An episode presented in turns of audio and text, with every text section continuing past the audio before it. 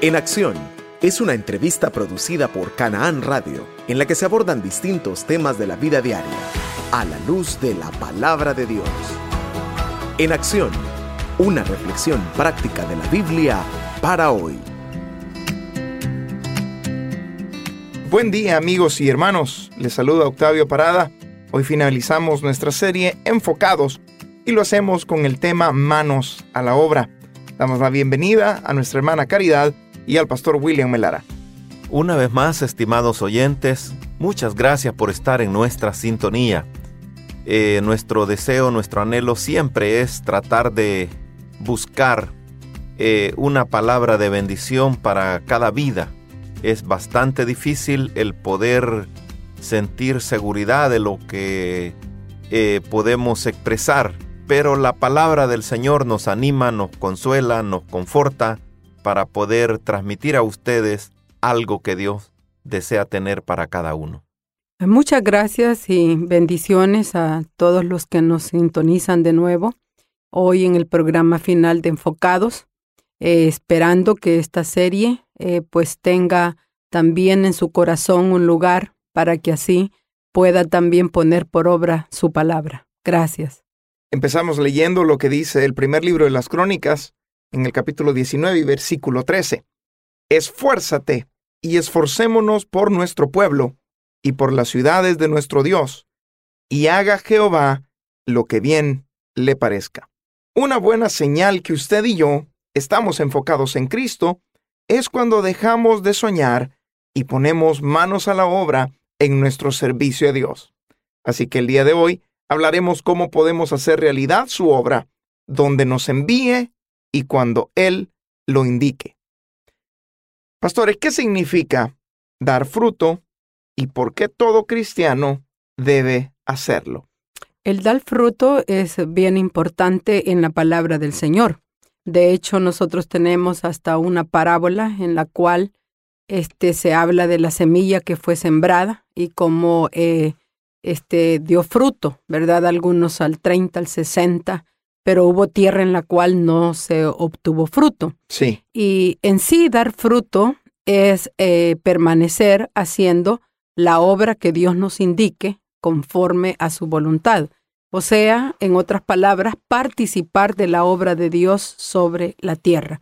Que todo lo que nosotros estemos haciendo, eh, realmente lo estemos haciendo en colaboración con Dios para la expansión del reino de Dios sobre la tierra.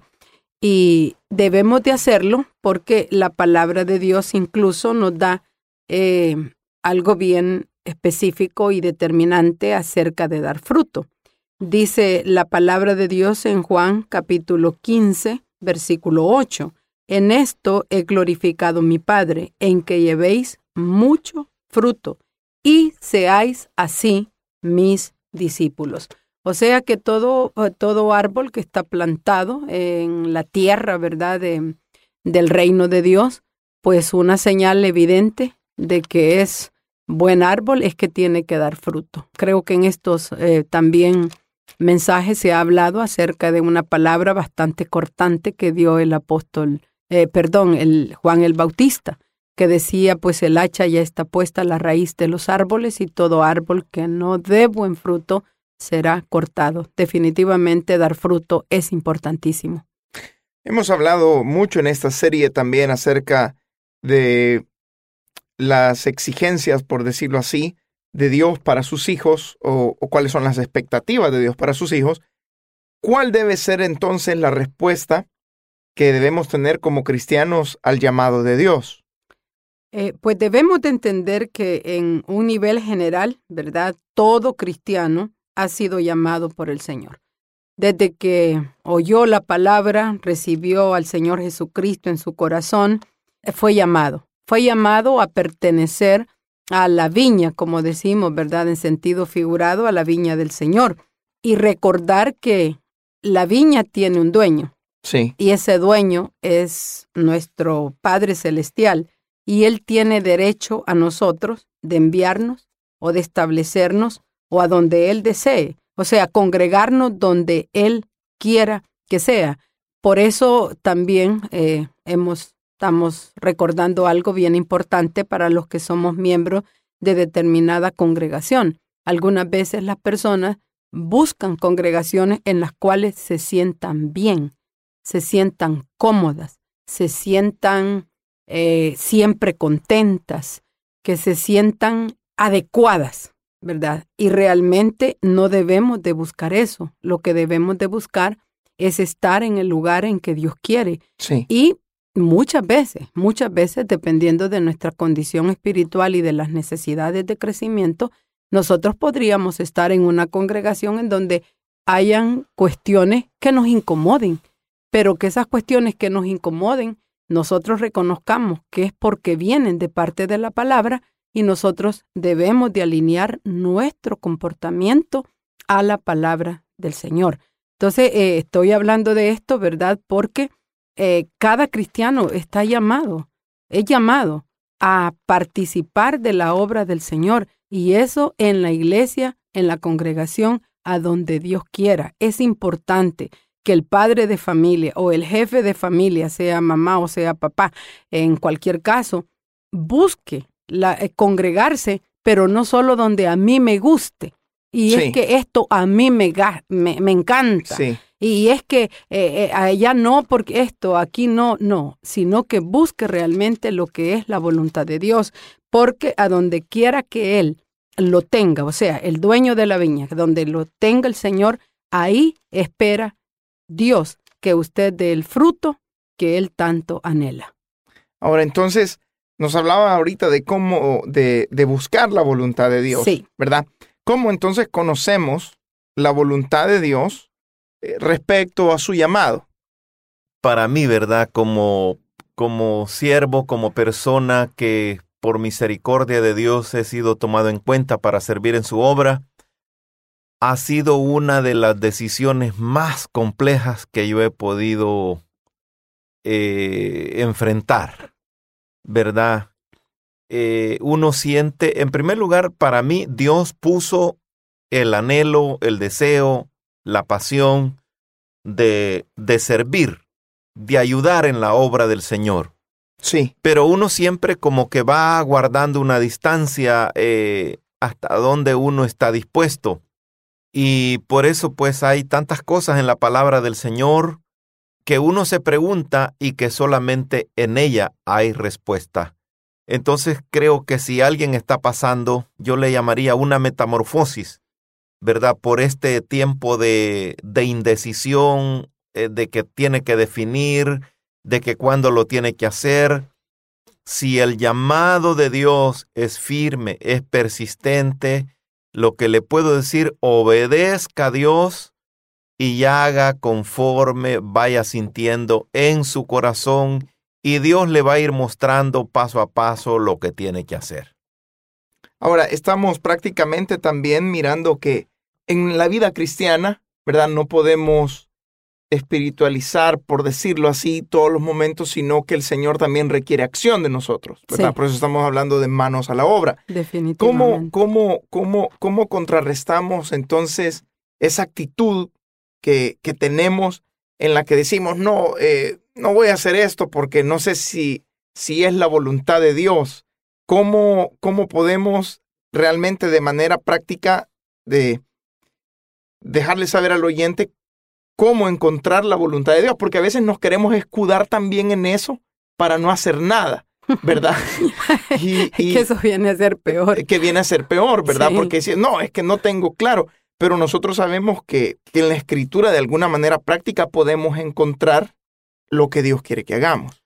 Uno de los ataques más grandes que un siervo, un líder, estoy hablando de personas que quieren servir de manera incondicional. Sí, que no esperan qué le van a dar o cómo va a vivir, porque yo he conocido a muchos que han puesto condiciones, si me dan esto, yo voy de pastor, si me dan esto, yo hago esto, sí, pero yo siento que ahí deja mucho que desear el que realmente es llamado por Dios. sí, Y, y hay tres personajes que eh, desde que yo sentí ese anhelo, ese deseo de amar y de servir al Señor, eh, sirvieron mucho en mi vida. Uno es Moisés, ¿verdad? Cuando vemos en el capítulo 3 que es llamado por Dios y él responde a su incapacidad cuando Dios le dice ante quién se va a enfrentar, a dónde tiene que ir, qué es la tarea que tiene que realizar. Él responde y le dice, ¿quién soy yo para que vaya Faraón y saque de Egipto a los hijos de Israel? Y el Señor le respondió, tienes que hacerlo, ¿verdad? Entonces ahí podemos ver todo en lo que Dios lo animó, lo motivó, lo ayudó. Y pues eh, creo que en el camino donde Moisés regresaba, lo iban atacando todas esas dudas, ¿verdad? Toda esa incapacidad. Y lo mismo vemos cuando Elías pasa cerca de Eliseo en el primer libro de Reyes, capítulo 19, y dice que le tira el manto. Y Eliseo le dice, pues no le está diciendo que no, pero quizás por la crianza, por el respeto a su papá y a su mamá, le responde, ¿verdad?, eh, acerca de lo que tiene que hacer. Y Elías le dice, bueno, yo no tengo nada que ver en lo que, en las excusas que vas a poner, ¿verdad? Eh, haz lo que tú quieras, pero pues quiero que entiendas el llamado. Sí. Y otro que me impacta es eh, la condición y actitud de Jeremías, que dice, vino palabra de Jehová a mí diciendo, antes que te formase en el vientre te conocí, y antes que nacieses te santifiqué y te di por profeta a las naciones, y yo dije, ah, ah, Señor Jehová. He aquí no sé hablar porque soy niño. Eh, la incapacidad al que es llamado, al que siente pasión, al que siente anhelo, eh, va a pensar en ello, ¿verdad? Y si no en sus ocupaciones como Eliseo, cualquier cosa vamos a poner. Pero Dios que lo sabe todo, Dios que lo entiende todo, Dios que nos capacita, ¿verdad? Para recibir ese llamado, pues Él sabe cómo hacer las cosas y yo diría, dejémonos llevar por el Señor porque Él sabe lo mejor que tiene que hacer con aquellos que Él está llamando. Yo creo que un buen indicativo también es que la persona que es llamada, cuando ve la necesidad, pese a sentirse incapaz, pese a sentirse que tal vez no es el, el, el instrumento uh, más idóneo, pero sí. va y cumple con esa necesidad porque, porque vio la necesidad y, y, y, quiere participar de la obra del Señor, y no por títulos, no por, eh, por recompensas terrenales, sino que porque quería participar en la obra del Señor, estando en el Señor, pues algo tenemos que hacer para su obra, porque somos todos obreros, somos todos siervos del Señor, y el siervo le sirve a su Señor. Así ¿verdad? es. Eh, yo creo que es bien importante también este, recordar algo. A mí se me quedó un, una porción en la mente bastante clavada y es Jehová cumplirá su propósito en mí. Eh, para gloria mía, dice, yo los he creado. Entonces hay un propósito para nuestra vida. Yo sé que hay momentos en los cuales nos sentimos tal vez eh, desenfocados, un poco extraviados, no sabemos pero Dios siempre nos va a dar una respuesta, siempre y cuando atendamos a esa necesidad que tal vez el oyente la ha visto, la está considerando, pero no se atreve porque dice, no soy la persona adecuada. Pues la verdad es que ninguno de nosotros somos adecuados, sino que somos las personas que Dios ha querido colocarnos en este privilegio. Amén. Amén. ¿Cuáles son los beneficios eh, de servir a Dios y a nuestros semejantes? Bueno, los beneficios son innumerables. Hay promesas de manera personal, hay promesas para la familia, hay promesas para todo el pueblo de Dios. Si obedecemos y hacemos lo que Dios manda, siempre nos va a ir bien. Ayer le puse yo un mensaje a un siervo, un amigo, un gran pastor de, de, de, de la República del Salvador, y él me responde, estaba deseando esa palabra.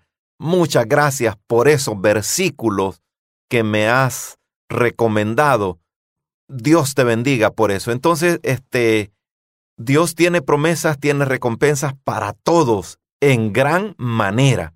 No no como esas ilusiones que, que siempre, que si das Dios. No, no, no, Dios no pone condiciones. Sí. Él es rico para con todo, su misericordia es grande. Así que no perdamos la esperanza, amados hermanos, en Cristo Jesús. Hay que buscar también eh, una recompensa y esa recompensa es hacer la obra de Dios. Eh, realmente no nos enfoquemos en las cosas materiales porque el Señor ha prometido darle incluso a los pajarillos la vida diaria, darles el sustento diario y vestir a los lirios del campo. Entonces, ¿por qué nosotros hemos de afanarnos en eso? Afanémonos en hacer la obra de Dios, que el Señor a su tiempo dará recompensas. Amén. ¿Qué sucede, pastores, cuando un cristiano no se ocupa en cumplir la gran comisión? Eh, bueno, hemos hablado durante esta serie de que la gran comisión es un mandato, es una orden. Eh, no es una súplica, no es una opción, sino una orden, un mandato. Y pudiéramos querer suavizar, ¿verdad?, el, lo que sucede cuando no se ocupa en cumplir la gran comisión. Nos Sí. gustaría suavizar esto, pero la verdad es que si no obedecemos, desobedecemos. Y si no hacemos la voluntad de Dios, pues estamos eh, contrarios a ella o nos volvemos rebeldes, ¿verdad? Eh, yo creo que este, nos envuelve un sentimiento de insensibilidad porque en algún momento de nuestra vida eh, hubo mucha necesidad en nuestro corazón y hubo personas que nos hablaron de Cristo. Tal vez no aceptamos a la primera vez, Sí. Hu- Hubo varias personas que nos expusieron el plan de salvación, nos ofrecieron la vida eterna en Cristo, este, y tal vez no, no, no lo hicimos, pero hubo un momento en que Dios usó a una persona, eh, que cada uno de nosotros nos veamos como instrumentos realmente de llevar ese, esa, esas buenas nuevas y, y pongámonos a pensar si realmente son las mejores noticias que le podríamos dar a una persona. ¿Por qué negarnos a darles la mejor de las noticias, que no solo va a tener trascendencia en esta vida, sino también en la vida eterna? Así que manos a la obra. Ya deje de estarlo pensando mucho, hermano, hermana, amigo, que tal vez usted también conoce la palabra, sabe lo que está correcto y no lo está haciendo. Manos a la obra. Ya dejemos de soñar que esta tierra no es para nosotros, sino que tenemos una patria celestial en la cual disfrutaremos con el Señor. Ahora, la gran comisión, el Señor se le entregó a sus discípulos, Sí. ¿verdad? A su iglesia. ¿Qué significa entonces que todos somos miembros de un cuerpo y por lo tanto tenemos diferentes funciones? Así es, este, todos somos hijos de Dios, todos hemos sido sellados con el poder de Dios. Pero eso no quiere decir que haya otros con mayor capacidad eh, que nosotros, ¿verdad? Y yo admiro a los hermanos que tienen el don de la enseñanza, ¿verdad? Cómo, cómo Dios los ha heredado con ese don precioso algo otros con una bendición de la predicación, con, un, con una puntuación bien especial que, que, que tienen para poder captar la atención de los oyentes, de los siervos. Y bueno, en la palabra del Señor encontramos diversidad de dones, ¿verdad? A unos nos ha dado Dios un don, a otros otros dones, pero lo maravilloso de todo esto es que el que da los dones es Dios, Sí, ¿verdad? Y Él capacita. Él eh, en su tiempo, ¿verdad? Nos, nos enseña para que todos aprendamos a dar un servicio de calidad. A veces puede ser un don que no se ve, ¿verdad? Por ejemplo, el don de enseñar, de predicar, el don de, de profetizar, el don de, de hacer muchas cosas bonitas, se ve enfrente de todos. Pero hay dones que no se ven, pero eso no quiere decir que no tengan eh, la bendición de Dios y que no sean y importantes. que no sean importantes. y Por eso, necesarios. Exacto. ¿verdad? El apóstol presenta como los miembros de nuestro cuerpo, ¿verdad? pero ningún miembro le puede decir al otro miembro, no te necesito. Todos los miembros que estén funcionando en un cuerpo, todos son importantes, todos son vitales, ninguno es más que otro. Nos hablaba ahorita que, el Espíritu Santo nos da dones, le da dones a los que han creído en Cristo Jesús. ¿Cuál es el peligro de no usar esos dones para la gloria de Dios?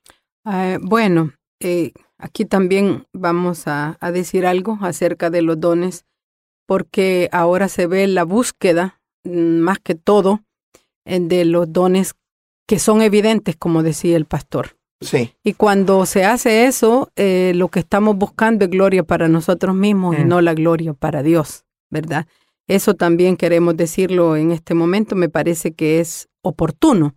Está el otro, el otro lado, ¿verdad? De buscar eh, el, el ejercicio de esos dones para el bien de la obra del Señor, y es cuando Dios se manifiesta. Sí. Pero podemos caer en el peligro de no usarlos, porque este, también al no usarlos, faltamos de darle la gloria a Dios, porque Dios da porque hay una necesidad que llenar. Y cuando esa necesidad se llena, entonces se le da gloria a Dios, que es el que dio el don. Sí. Pero cuando no los usamos debidamente, como el caso de buscar la gloria propia, es un uso indebido que se le da al don, ¿verdad?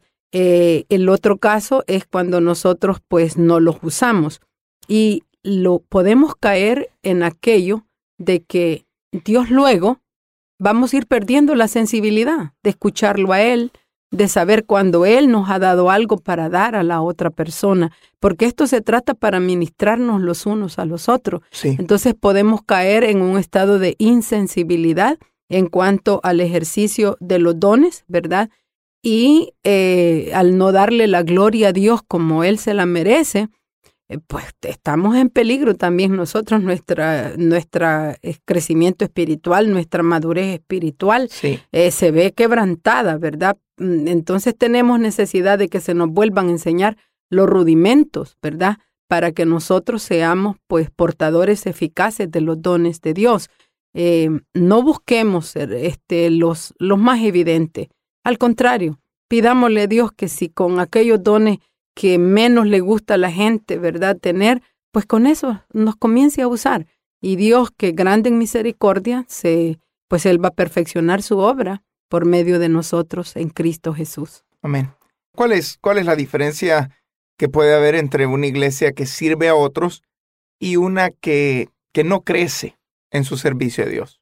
Es una diferencia enorme, porque si una congregación cae solamente en cosas tradicionales, en que son costumbres que no les han funcionado, la iglesia que le sirve a Dios es una iglesia activa, es una iglesia viva, es una iglesia que cuando llega alguien, es una iglesia que tiene la palabra para refrescar el alma del sediento. Entonces, eh, creo que eso debemos de anhelar nosotros, ¿verdad? Sí. Eh, en nuestra congregación, ser amantes del avivamiento espiritual, ser amantes de la de, de mantener la enseñanza, ¿verdad? Y que esa enseñanza, pues como dice mi palabra en Isaías, no volverá a mí vacía, sino que dará frutos, dará, hará aquello que yo he dicho que tiene que hacer. Entonces, una iglesia que no, que no se actualiza conforme a la palabra del Señor, conforme al mover del Espíritu Santo, es una congregación muerta que no va a pasar de lo mismo. Por eso siento que debemos de tener el anhelo de buscar de Dios, de orarle al Señor, de pedirle a Dios, ¿verdad? Para que cada día estemos nosotros con ese avivamiento continuo. Esa iglesia es la que concentra sus esfuerzos, pero en edificar al mismo pueblo de Dios, ¿verdad? Es, es que es el que busca Sí. la voluntad de Dios, porque realmente eso es lo que Dios quiere, el crecimiento nuestro, la madurez espiritual, y así vamos a ser instrumentos en las manos del Señor e idóneos para la obra que Él nos encomiende. Amén. ¿Cuál es entonces, eh, para finalizar este programa y finalizar esta serie, cuál es el enfoque de la iglesia que pone manos a la obra? Yo creo que eh, la iglesia del Señor que pone manos a la obra es la iglesia que actúa. Es la iglesia que oye al Señor, es la iglesia que obedece. Eh, bueno, la iglesia que pone manos a la obra es aquella que se olvida de las imperfecciones. Y no se olvida en el sentido de que, ah, bueno, este, so- eh, entonces sí somos perfectos. No, se olvida en el sentido de que deja las imperfecciones a un lado para que sea Dios el que trate con nosotros en esas imperfecciones, en esas eh, debilidades, por decirlo así. Y también recordemos lo que dijo el apóstol Pablo, que cuando somos débiles, es entonces que somos fuertes. Sí, Porque algunas veces nosotros cre- creemos que estando fuertes y estando en el mejor nivel espiritual vamos a ser más efectivos. Realmente en siervos de Dios se ha comprobado, como por ejemplo con Martín Lutero, que en periodos en los cuales caía con depresiones, eh, luego era en el momento en que ministraba con mayor fervor religioso la palabra del Señor. Entonces, dejémonos ya de estar eh, pensando en cuál sería mejor, en si yo soy o no soy capaz, sino que si está la necesidad, como decíamos al principio, m- echemos manos a la obra, ¿verdad? Ese es el enfoque bíblico de una iglesia que pone manos a la obra. Olvidándonos, dijo Pablo, lo que queda atrás, nos dirigimos hacia lo que queda por delante, y es hacer la obra del Señor cada día de nuestra vida en esta tierra. gracias este pastor y hermana Caridad por acompañarnos a lo largo de esta serie. Muchas gracias, eh, hermano Octavio. Ha sido este un recorrido, ¿verdad? En esta serie buscando el enfoque bíblico para la iglesia de Cristo. Y recuerde, ese enfoque es el reino de Dios. Estando debidamente enfocados, no vamos a fallar. Hasta la próxima. Bueno, amados hermanos, gracias por estar en nuestra sintonía. Agradecemos a Dios por este tiempo que nos ha dado de podernos dirigir a ustedes. Estamos contentos, agradecidos con el Señor y que estas palabras, estas enseñanzas, sobre todo los versículos que hemos mencionado, sean de edificación, de bendición para usted, para su familia. Y recuerde, la palabra nos dice el apóstol Pablo, ¿quién nos podrá separar del amor de Cristo? Si hemos creído, si confiamos, nadie ni nada nos podrá separar del amor de Cristo. Una iglesia enfocada en el reino de Cristo no puede conducirse sola, sino por la palabra de Dios escrita en la Biblia. Usted es la iglesia y Dios quiere llevarle a cumplir su propósito en la tierra, aquí y ahora con lo que tenemos. Así que manos a la obra. Gracias a todos por su sintonía. Recuerde poner en acción lo que aprendimos el día de hoy. Que Dios les bendiga. Canaán Radio agradece tu sintonía a este programa y te invita a escucharnos en nuestra siguiente edición. Para más información, escríbenos a enacción@canaanradio.net. En acción, una reflexión práctica de la Biblia para hoy.